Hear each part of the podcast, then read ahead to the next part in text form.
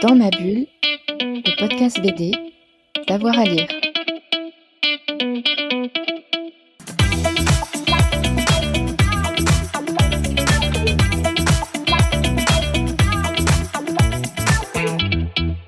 Bonjour à toutes et à tous et bienvenue dans ce nouvel épisode de Dans ma bulle, votre podcast 100% BD avec avoir à lire. Aujourd'hui, j'ai le plaisir de vous proposer une émission autour de la revue dessinée, revue trimestrielle qui passe l'actu au crible tout en BD. Et je viens de lire justement à l'oreille des politiques. Alors c'est un numéro qui est sorti il y a quelques semaines et je voulais vous en parler à l'aube des présidentielles. Euh, c'est un numéro qui aborde notamment la question des lobbyistes qui ont l'oreille du pouvoir, mais aussi des conseillers spéciaux et puis du, pantouflage. On, on va vous, vous en parler. Autant vous dire que vu les derniers jours, c'est d'actualité. J'ai le plaisir d'avoir avec moi la rédactrice en chef, Amélie Mouget. Amélie Mouget, bonjour. Bonjour. Alors, je voulais revenir un peu sur ce numéro. Hein. Il fait partie de vos numéros euh, thématiques. Il est sorti il y a quelques semaines, fin février. Comment vous avez choisi euh, le thème et la manière de le traiter? Alors en fait, ça fait des années que Aurore Gorius mène dans les pages de la revue dessinée un travail au long cours d'enquête et, de, et de récits de décryptage des, coulisses du pouvoir.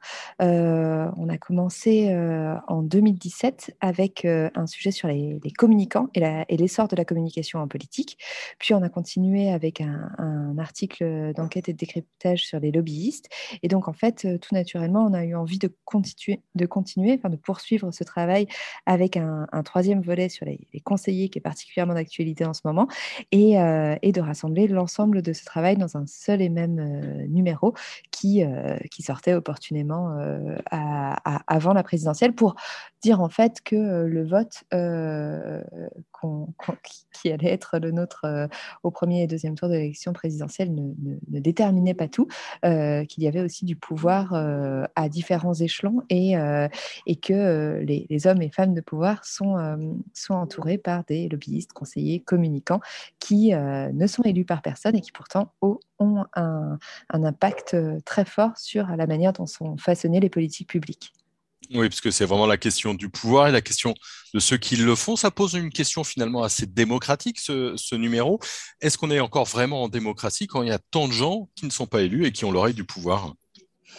Alors oui, c'est exactement la question qu'on soulève avec, euh, avec ce numéro, c'est-à-dire que euh, où, euh, où est le pouvoir, où se limite,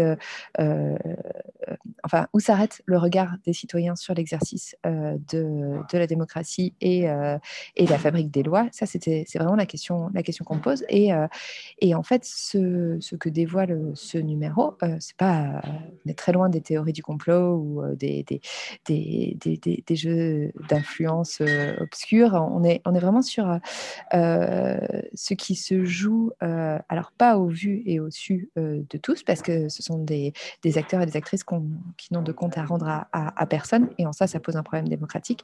Mais mais en fait qui sont euh, des pratiques parfaitement, euh, parfaitement euh, instaurées, parfaitement instituées, celles des conseillers, celles, celles des lobbyistes. En fait, il y a des lieux dans lesquels des réunions qui, qui, sont tout à fait, qui sont pas du tout occultes, qui sont tout à fait publiques, mais, mais entourées d'une forme de de, non-publicisation euh, qui, euh, qui interroge, car euh, on, se rend compte que d'autres éléments que l'intérêt public peut entrer en ligne de compte dans les prises de décision politiques.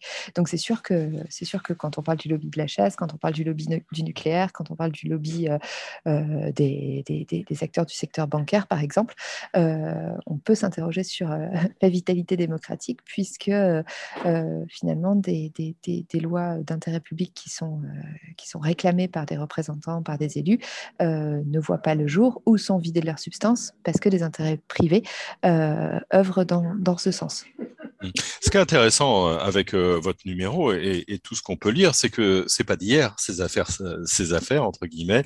on a notamment le Conseil national du patronat français, c'est l'ancêtre du Medef qui va avoir un rôle à jouer après les éléments de 68. On a aussi Publicis en, en 1970, dans les années 70, qui va étendre un petit peu son, pouvoir ça fait, allez, 50 ans, 60 ans de, communicants et de, et de communication. Oui, ce qui est intéressant avec ce, travail, c'est qu'il remonte aux années, euh, à 1960, euh, aux années 60 à 1968, le moment où le patronat tremble et essaye de, reprendre le, contrôle et, euh, qu'une guerre de, communication va se mettre en place. En tout cas, la circulation des idées, des slogans va être l'objet d'une attention toute particulière et du patronat et des dirigeants politiques. Et puis après, c'est le récit de la propagation, de l'expansion de de, ces méthodes euh, et, du recours à la communication et, euh, et du recours, euh, en tout cas du, poids de plus en plus important des agences de communication que sont Avas, Publicis et, et, et dans le même temps des cabinets de conseil tels que McKinsey dont on parle beaucoup en ce moment. Mmh. Euh, ce que vous montrez aussi, c'est qu'il y a tout un entourage autour des ministres, euh, directeurs de cabinet, conseillers politiques, conseillers spéciaux, conseillers techniques, euh, chefs de cabinet, pas mal de gens pour entourer effectivement les ministres, mais pas mal de responsabilités où ça pose quand même des questions parce qu'il y a des effectifs pléthoriques et là aussi il y a des jeux de pouvoir autour des décideurs. Oui, oui, c'est euh, quelque chose qui est très présent dans le travail d'Aurore Gorius, c'est de, parler des, revolving doors ou euh, des, portes battantes euh, ou des, des stratégies de pantouflage des, des, uns et des autres, et du coup de ces allers-retours entre euh, le public et le privé, euh, de la part de personnes qui euh, sont très proches des, instances décisionnaires, en fait, qui, qui, qui façonnent vraiment les, les, textes, les textes de loi, que ce soit qu'ils soient au sein de l'exécutif ou, ou législatif. Et, et, donc on, on s'interroge, on s'intéresse beaucoup au parcours de ces individus qui qu'on appelle aussi les soupentistes, qui sont dans les soupentes du pouvoir et qui euh, euh, ont une influence considérable sur, euh, sur les décisions politiques qui sont, qui sont prises. Très souvent, on se rend compte qu'ils ils alternent au cours de leur carrière la défense des intérêts de grands groupes industriels et les responsabilités publiques et, et, politiques. Et donc, on peut se poser la question de à quel moment cesse-t-on de défendre son ancien ou son futur employeur euh, et à quel moment œuvre-t-on pour l'intérêt général C'est ces questions-là que, que, pose euh, le travail euh, d'Aurore Gorius. Ce qui est intéressant aussi, c'est la mise en bande dessinée de, de, de, ce travail parce que en fait on est vraiment sur, des, sur un travail minutieux de décryptage. On est vraiment dans, dans, dans les coulisses du pouvoir à observer au millimètre ce qui se joue quels sont les parcours des acteurs quelles sont leurs interactions. Et, ça donnerait lieu à des, à des textes très longs très longs qui sont alors qui, qui, ont fait l'objet d'un travail euh, déjà publié euh, sur les jours sous forme de séries et d'épisodes qui donnent un côté haletant au, récit, euh, mais qui en bande dessinée permettent, enfin, la bande dessinée permet de les ramasser, permet de les, rassembler dans une seule et même histoire, et grâce au pouvoir du dessin métaphorique, symbolique, du dessin de Vincent Sorel, on a, on a une facilité de lecture qui, qui permet de, de mieux appréhender des sujets qui sont un peu complexes et puis qui sont un peu euh, qui pourraient être fastidieux. Mmh. Un petit mot justement sur ce travail du, dessin, j'allais y venir sur le, graphisme. Euh, dans les choix, l'objectif c'est quoi? D'être le plus clair possible avec le, dessin? Comment est-ce que les choix graphiques sont faits? Alors l'idée c'est d'être le plus vivant, le plus parlant et euh, le plus euh, frappant, euh, marquant possible. c'est le classique un bon dessin vaut mieux qu'un bon discours. L'idée dans le travail de Vincent Sorel, c'est aussi de montrer ce qu'on ne voit pas forcément. Euh, quand on parle de, de porte battante, de revolving doors, de, de, de, de conflits d'intérêts et de pantouflage, euh, ce sont des choses qui ne se manifestent pas euh, physiquement par des scènes, par des situations, mais qui, qui peuvent être illustrées sans, sans, sans, problème avec un dessin, un dessin métaphorique. Donc c'est ça qu'on va chercher. Et puis, et puis on va chercher aussi un sens du récit, un, un esprit de synthèse qui permet de, de de condenser euh, ces histoires euh, foisonnantes en, euh, en, une bande dessinée, à chaque fois pour chacun des sujets, une bande dessinée d'une trentaine de pages. Mmh. on est en, en plein dans les présidentielles. On fait l'interview donc ce, jeudi, juste avant le, week-end du, premier tour. On est véritablement dans les problématiques de temps de parole hein, pour toutes les interviews des candidats. Est-ce que vous n'avez pas peur qu'on vous accuse d'être un petit peu partisan parce que vous montrez notamment les coulisses du pouvoir du président actuel.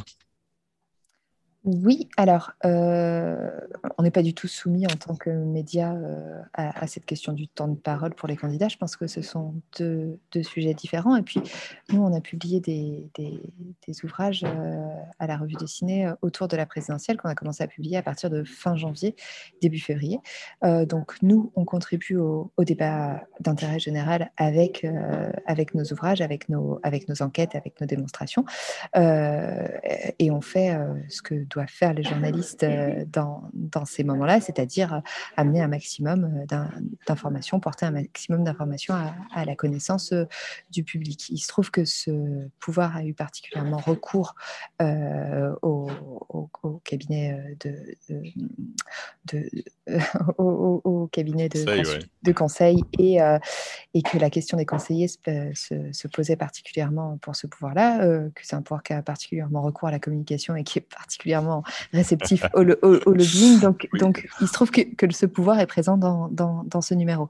Après, on a aussi sorti, euh, nous, la revue dessinée avec Mediapart, un album qui s'appelle Aux portes du palais, euh, sur euh, la propagation des idées d'extrême droite en France, et où on raconte, en gros, avec Mediapart, dix années d'enquête sur la, la, la, diffusion de ces idées dans le débat public et comment les idées d'extrême droite se sont banalisées, dédiabolisées et, et par quel vecteur. Donc, on n'est pas, on, a disons, une, pluralité d'approches euh, en cette époque euh, présidentielle et on est un peu hors des, du, débat de, euh, comment dire, un, peu hors du flux parce que comme on produit des, livres qui mettent des mois à être, à être réalisés, puis qui paraissent des mois avant l'échéance, on essaye de faire ces pas de côté salutaires qui, qui nous permettent de regarder différemment l'élection qui s'annonce. Mmh, oui, tout à fait. Et puis je, confirme que c'est vraiment euh, passionnant. Un petit mot sur le crowdfunding qui a lieu en ce moment euh, via KissKissBankBank. C'est là pour le coup euh,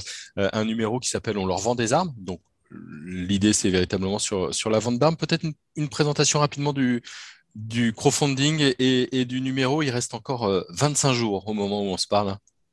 Ouais, alors le titre exact, c'est On leur vend des armes et le pire, c'est qu'ils s'en servent. euh, avec euh, avec euh, donc là, le, double, la double approche, la, la, la question de la vente d'armes par la France euh, dans le cadre d'une stratégie euh, industrielle d'exportation de, euh, d'exportation de, cette filière florissante, puisque la France est le troisième exportateur d'armes au monde. Et puis, et puis le pire, c'est qu'ils s'en servent. Et quand on dit ils, ce sont des régimes autoritaires tels que l'Égypte, tels que l'Arabie saoudite. Et, et, et on, on, a aussi tout un volet sur, sur ce qui se passe en ce moment, puisque, puisque la France a livré des armes jusqu'en 2020 à la Russie. C'est un travail qu'on mène euh, d'adaptation en bande dessinée euh, à partir de, des enquêtes de Disclose. Donc, c'est un travail qu'on mène conjointement avec, euh, avec les équipes de Disclose qui ont sorti des enquêtes très, très fouillées sur la question des, des ventes d'armes par la France.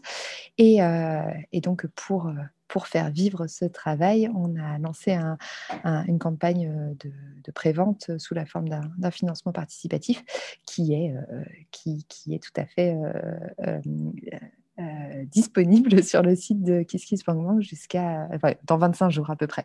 Et, l'idée, en fait, c'est à, travers cette campagne, non seulement de, précommander l'album, mais aussi de soutenir ce travail d'enquête par des médias indépendants euh, tels que Disclose et tels que, et tels que la revue dessinée, et nous permettre voilà, de nous donner les moyens de continuer à mener ces enquêtes et à les traduire en bande dessinée.